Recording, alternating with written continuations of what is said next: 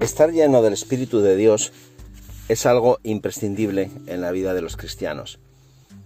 Si analizamos, si estudiamos la vida de los primeros discípulos, vemos lo importante que fue la influencia del Espíritu para todo.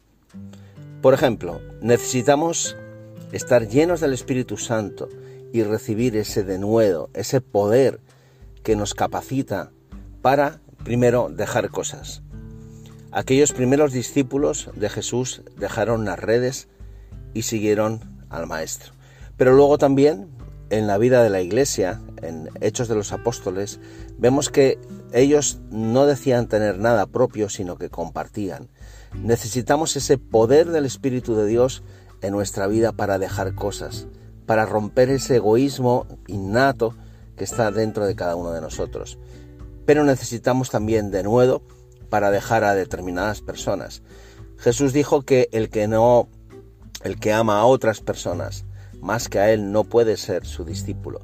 Y en ningún momento Jesús dijo que dejáramos de amar a esas personas, a nuestros padres, a nuestra familia, a nuestros amigos. No, dijo que el que los ama más a ellos que a él no puede ser su discípulo. Porque tal vez habrá algún momento en la vida en la que el Señor nos pedirá que dejemos a esas personas y, como sucedió con Abraham, nos dirijamos hacia otro destino.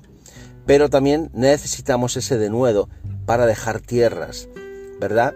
Estamos muy arraigados en nuestra tierra, en nuestra ciudad, nuestros pueblos, nuestros países, nuestras naciones, y a veces nos cuesta abandonar esas tierras para ir a la tierra donde Dios nos dirige. Recuerda el ejemplo de Abraham, que salió sin saber a dónde iba. Pero también necesitamos ese denuedo para comunicar el Evangelio. El apóstol oraba para que recibiera ese denuedo para poder llevar el Evangelio, predicar la palabra del Señor. Pero también necesitamos ese poder del Espíritu Santo para liberar de los demonios a aquellos que están atados. Los primeros discípulos venían contentos y le decían a Jesús, Señor, los demonios se nos sujetan.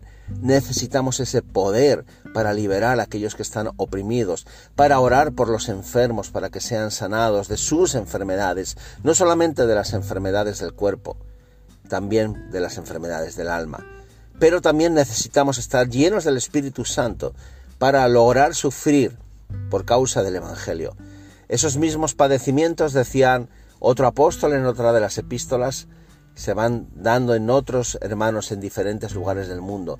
La persecución por causa del Evangelio se está incrementando en nuestros días, incluso en esa reserva de paz que considerábamos que era Occidente, ya también se está empezando a perseguir aquellos que por causa de su fe se oponen a las mentiras y a las falsedades y a las auténticas atrocidades de pensamiento que se están implantando en el mundo.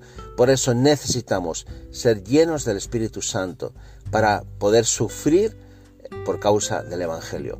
Y finalmente, para viajar por todo el mundo y predicar el Evangelio, necesitamos estar llenos del Espíritu Santo para que Él nos mueva de nuestra zona de confort y de seguridad y nos lleve a aquellos lugares de nuestro país o de fuera de nuestro país donde Él haya preparado para nosotros una nueva casa para edificarle.